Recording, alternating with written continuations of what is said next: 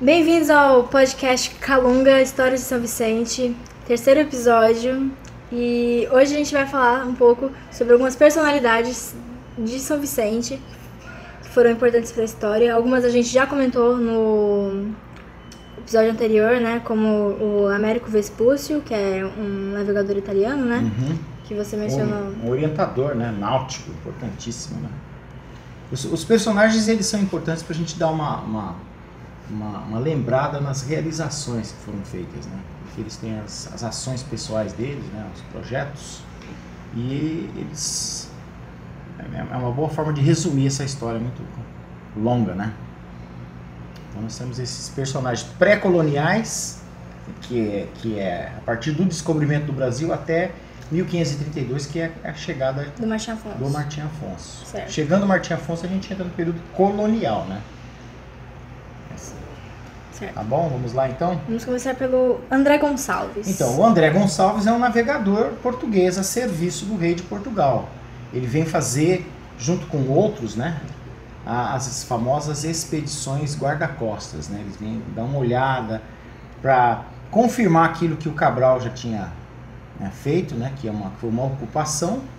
Então, o Cabral volta para Portugal, faz aqueles relatos através do Perovado de Caminho. Então, o rei de Portugal é, é informado através de espiões que os franceses, os holandeses, os ingleses já estão de olho na costa brasileira, né? Na- na- nas, nas potencialidades, nas riquezas mercantis. Então, o governo de Portugal envia então novas expedições para observar e para reforçar a posse de Portugal né? na- nos primórdios da, da, da presença portuguesa, que ainda não era colonização. Então, o André Gonçalves ele vem para cá em 1501 s- com a orientação náutica né, do Américo Vespúcio e eles, como é de costume, trazem os degredados. Né, e eles encontram também alguns navegadores que sofreram naufrágio. Então, a- a- até hoje há dúvidas né, se algumas dessas pessoas eram náufragos ou se eram degredados. Né? É o caso do João Ramalho. O João Ramalho é um mistério até hoje. Né? O, o bacharel Cosme Fernandes era, era, um- era um degredado. Um degredado. Ele era de origem judaica, né? Certo. certo? Mas como é que é a história desses caras? Então o André Gonçalves vem com essa missão de. de- ele vai parando já nos, nos, nos lugares onde os portugueses tinham contato, né? e nessa época o Brasil já sofre uma espécie de exploração do pau-brasil. Né? Né, Os franceses já perceberam que aqui havia esse potencial madeireiro, né? já começam então a ter, a ter contato. Né? E os portugueses quase perderam o, território para os franceses, o Rio de Janeiro, né? lá no norte, né? onde hoje é o, é o- é Maranhão, né? Porque eles vieram para valer mesmo, para ocupar. Certo. Ainda nesse período pré-colonial, a gente tem o. O João, o João Ramalho e o Antônio Rodrigues, né? Que eles É. eram Então, esse o- náufragos o. O que que provavelmente sabe o André, André, Rodrigues, né? O, o- ele, André Rodrigues não, o, João Ramalho. o, João Ramalho, ele, é- ele era um, náufrago. Há essa, esse mistério até hoje. Por, que- por que, que a gente desconfia que ele era um náufrago? Ele não era um degradado? Porque ele, ele tomou posse de cargos públicos, o que era proibido aos degradados. Né? Então ele foi, ele foi fazia parte da Câmara Municipal, ele, quando ele foi para.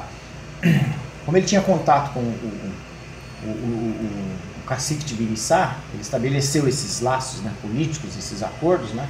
ele, ele, ele, ele foi o fundador da- dos, dos, dos municípios né? em- lá- lá no, no Planalto, né? Santo André, São Bernardo, então, e ele foi membro da, da Câmara Municipal até de São Paulo. Então, isso era proibido aos. Embora ele, ele tinha uma, uma, uma- relação obscura com a formalidade, né? Ele tinha mais costumes indígenas do que. Ele era até perseguido né, pelos padres, porque ele tinha mais costumes indígenas do que costumes portugueses. né? Mas ele já era considerado um, um- um cidadão português. Os outros não, os outros são, são pessoas um pouco de um passado obscuro, né? Que foram deixados aqui com aquela função, né? De estabelecer contatos. Mas eram empreendedores. Certo.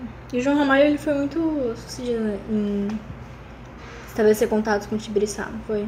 Como é que foi? É, ele foi exatamente porque era o costume, né? Os, os, os índios eles viviam em guerra entre si e eles queriam armas mais fortes, mais eficientes. E os portugueses conheciam o ferro, né? a forja de ferro, né? a metalurgia. Então eles foram seduzidos por esses portugueses né? que precisavam de, de, de, escravos para vender para a Europa, foi o caso de João Ramalho, o Antônio Rodrigues, esses caras eles eram traficantes de escravos. Eles pegavam os índios, né, que eram prisioneiros de guerra, dos, das outras tribos, né, em troca dessas, dessas artilharias e mandava para a Europa, navios carregados de, de, Por isso que o Porto de São Vicente chamava-se Porto dos Escravos do Guiaru. Né? Eles eram, na verdade, traficantes de escravos. Então, agora passando para colonial, para o colonial, com a chegada do Martim Afonso, é, como e então, a primeira câmera municipal Então, o Martim Afonso ele já é uma figura colonizadora, ele é uma figura da nobreza portuguesa encarregada, ele era amigo do rei, amigos de juventude, né? Ele, ele empreende um, um, uma viagem né, em 1531, também vindo de, de, de, Portugal para cá, para tomar posse realmente de, uma, de algo que que era importante para a colônia portuguesa. Ele veio fazer uma prospecção, uma verificação, porque a ideia dele era fazer conquistas né, de, de metais preciosos. Ele foi até a Argentina, em Buenos Aires. Né? Depois que ele voltou, ele foi resolver as questões jurídicas. A ideia dele era fazer um empreendimento de, de penetração mesmo no interior e, ocupação, como os espanhóis fizeram no México na América Central. Né? Como ele, ele, ele, ele se frustrou com algumas experiências dele lá na, na, na, região do Prata, ele volta, então ele já re, ele resolve transformar São Vicente numa vila oficial. Em 1532, então ele. Mas quando ele vem, ele vem com uma expedição completa, com mais de 20 famílias, né? Com pessoas dispostas mesmo a colonizar. São pessoas de todas as profissões, né? agricultores, né? marceneiros, é, enfim, uma expedição colonizadora. E interessante que essas pessoas, elas têm descendentes aqui em São Vicente, em Santos até hoje. Né? São famílias que são... É, tinha um historiador aqui, antigo, membro do Instituto Histórico é, e Geográfico de Santos, né, o Costa Silva Sobrinho, que ele fazia uma... Ele fazia estudo de várias famílias né, e ele, nas palestras eles identificavam né, presentes né, na, na, assistindo a palestra dele famílias que eram descendentes de, de Dessas... colonizadores, né? Famílias que moravam aqui na Vila Valença, que moravam aqui no centro da cidade, que hoje moram em Santos, né? Pelo sobrenome ele identificava, né? Interessante. E, e, e essa, essa participação. E interessante também é que o Martim Afonso ele ficou poucos meses aqui em São Vicente. Ele ficou seis meses e ele foi dar continuidade ao trabalho dele de né, atender a realeza, né? De um serviço que ele fazia para o rei de Portugal. Ele tinha ele foi embora para o Oriente, né?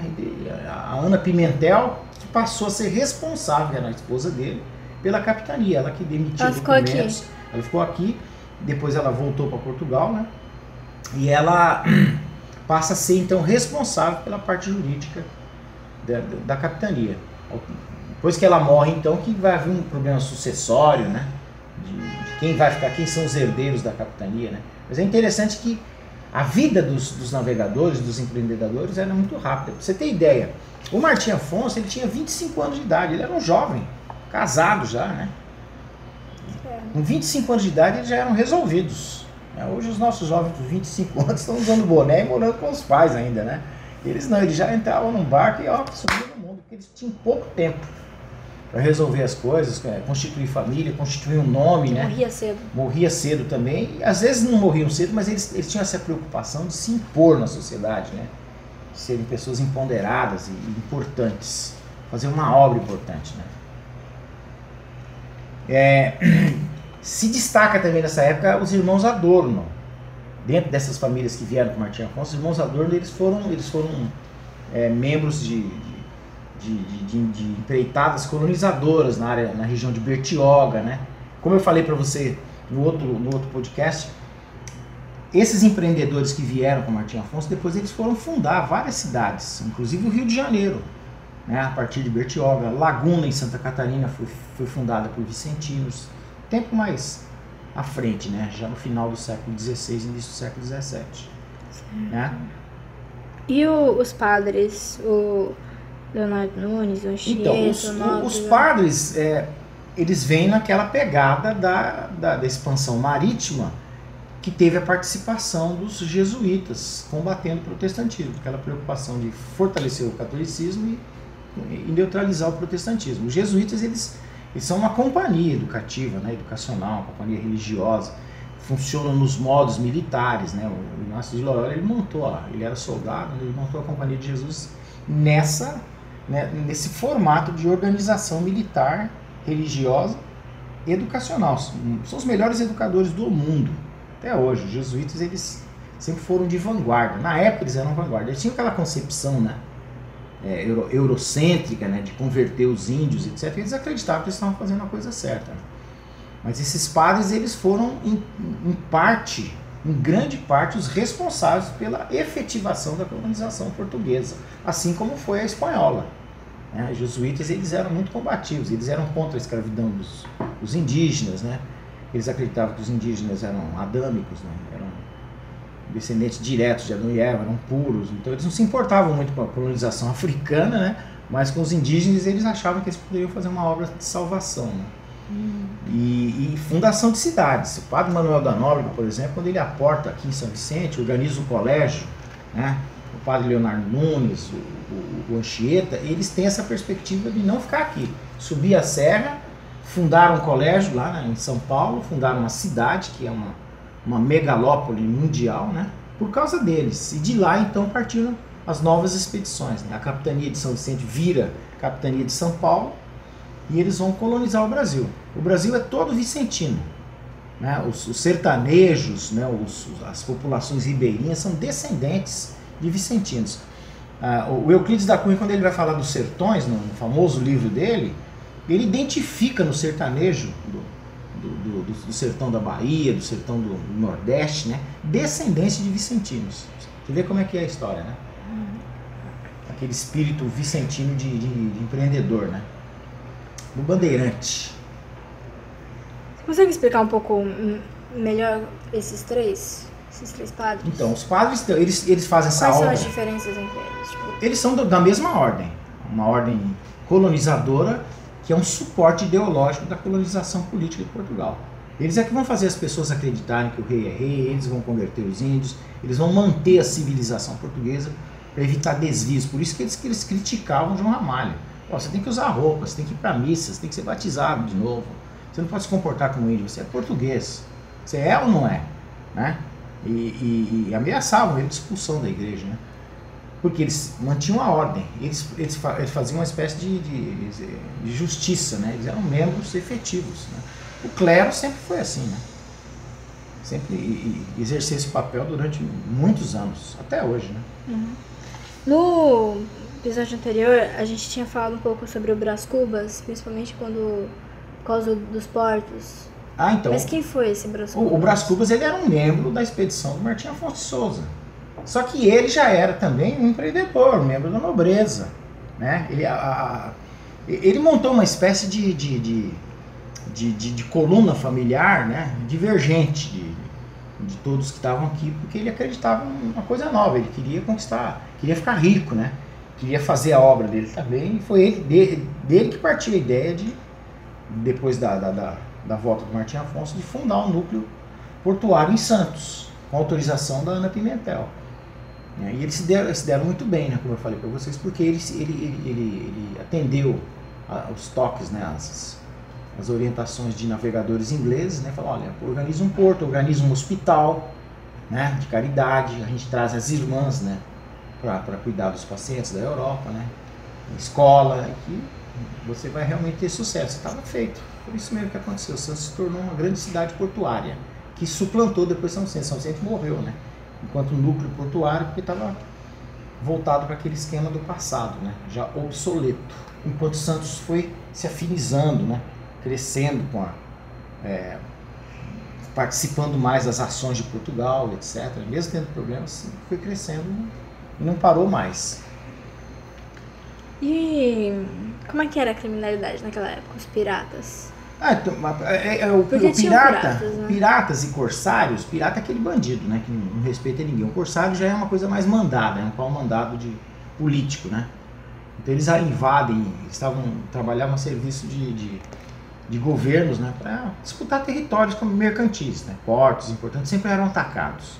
Todo porto que dava lucro, que era São Vicente foi atacado várias vezes, Santos foi atacado várias vezes pelos, pelos mesmos piratas e corsários. Né? Thomas Cavendish, eles saltavam tudo. Mas era comum, não era só aqui. Isso fazia parte né, da, da cultura mercantil daquela época. Né? O pirata, né? principalmente em regiões que eles sabiam que tinha muito escoamento de ouro, de prata, né? O papo deles era perseguir um galeão espanhol cheio de prata, né? um galeão português, né? Uma, uma, nau portuguesa cheia de ouro.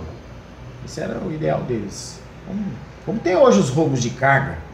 Né? O, o, porto, o Porto de Santos, todos os portos, têm um sistema de segurança fabuloso, né? ligado às polícias, né? às Forças Armadas, por quê? Por causa da veiculação de riquezas. Né? Até hoje nós temos os. Em Santos, por exemplo, é, nos anos 30 e 40 tinham os, os piratas, né, da, as catrais, que assaltavam os navios em Santos. Por isso que aqui tinha polícia marítima. Né, para prender, eram homens fortes, metralhadora, para prender os piratas. E até hoje, né? Porque naquela época os navios não, é, não, não tinha internet, os navios traziam cofres, né? Para pagar as despesas, fazer compras, né? Então eles eram alvos de assalto, não só a carga, né? Mas sempre teve isso. Certo. Quem foi o. Quem eram os capitão, capitães Mor? Então, o, o, a figura do capitão Mor é quando Portugal instala no Brasil o governo geral. As capitanias elas não são desativadas, mas quem passa a mandar é o governador geral. Né? O Mendes esses, esses, esses caras que já eram representantes assim mais fortes, mais politicamente, porque eles reconheceram que a colonização do açúcar tinha dado certo. Né? São Vicente, Pernambuco se tornaram grandes núcleos de produção de açúcar, sobretudo Pernambuco, né? a Bahia. Aí, aí o governador geral é aquela figura de representação oficial do, do rei de Portugal mesmo, não era mais só a Câmara Municipal. Aí o poder se centraliza na mão desses governadores gerais. Aí tinha o governador geral, né? tinha o, o capitão Mor, que era responsável pela segurança militar, tinha o provedor Mor, que era uma espécie de juiz, né? Que ele, ele fiscalizava tudo. Né? E as câmaras municipais continuaram como poder local. Então surge aquele embate tradicional político entre o poder local, o localismo, que era a Câmara Municipal, os interesses da localidade, com os interesses em choque de Portugal, representado pelo capitão Mor e pelos, pelo, pelo provedor Mor, né? pelos funcionários da coroa, que cobravam impostos, né? Então esse embate foi é, permanente durante o período colonial. Então aqui em São Vicente nós tínhamos o capitão Mora Guiar, né? Que quem é o capitão Mora Guiar? É um representante do, da coroa portuguesa. Né? Então nós tivemos uma, uma, uma, uma, sucessão de capitães mores aqui, né? Que deixaram inclusive familiares, de, descendentes até hoje. Né? Certo. E para fechar então o episódio de hoje, a gente podia falar um pouco sobre o Frei Gaspar? Então, a figura do Frei Gaspar, né? O Frei Gaspar é um historiador, né? Vicentino, que ele nasceu e foi batizado na área continental de São Vicente, em Santana de Acaraú, que é um bairro, né? Bem próximo já à Serra do Mar. Até hoje lá tem as ruínas de onde ele foi batizado, do sítio, né? Lá moravam vários portugueses, inclusive no período imperial, que a área continental sempre foi muito produtiva. Né? A ilha aqui não produzia muita coisa. É, muitos alimentos né, vinham da área continental. E o Frei Gaspar nasceu lá, só que ele, desde muito cedo ele foi estudar em Santos, porque Santos se tornou um núcleo educacional. Né? Uhum. Então ele se formou, ele foi, ele foi para a Europa, ele era um intelectual, né? e ele, ele é uma referência, inclusive da história. Muito daquilo que eu estou contando aqui para vocês, que outros historiadores contam, escrevem, escrevem, é, é, nós temos ele como fonte. Ele fazia relatos. Ele, fazia, é, contava histórias mesmo, né? Historiografia. Ele fazia a reconstituição. Por exemplo, foi ele, inclusive, faz um, um, um, relato muito rápido sobre a Ilha do Sol, né? sobre aquele, aquela questão da tsunami. Muitos se, se apoiam nessa, nessa hipótese de que havia a Ilha do Sol, uma terceira ilha aqui em São Vicente, entre São Vicente e o que hoje é Praia Grande, né? É, por causa de um, de um, de um relato dele, rapidamente. Né? Interessante. É isso. Tá bom. Obrigado por ouvir.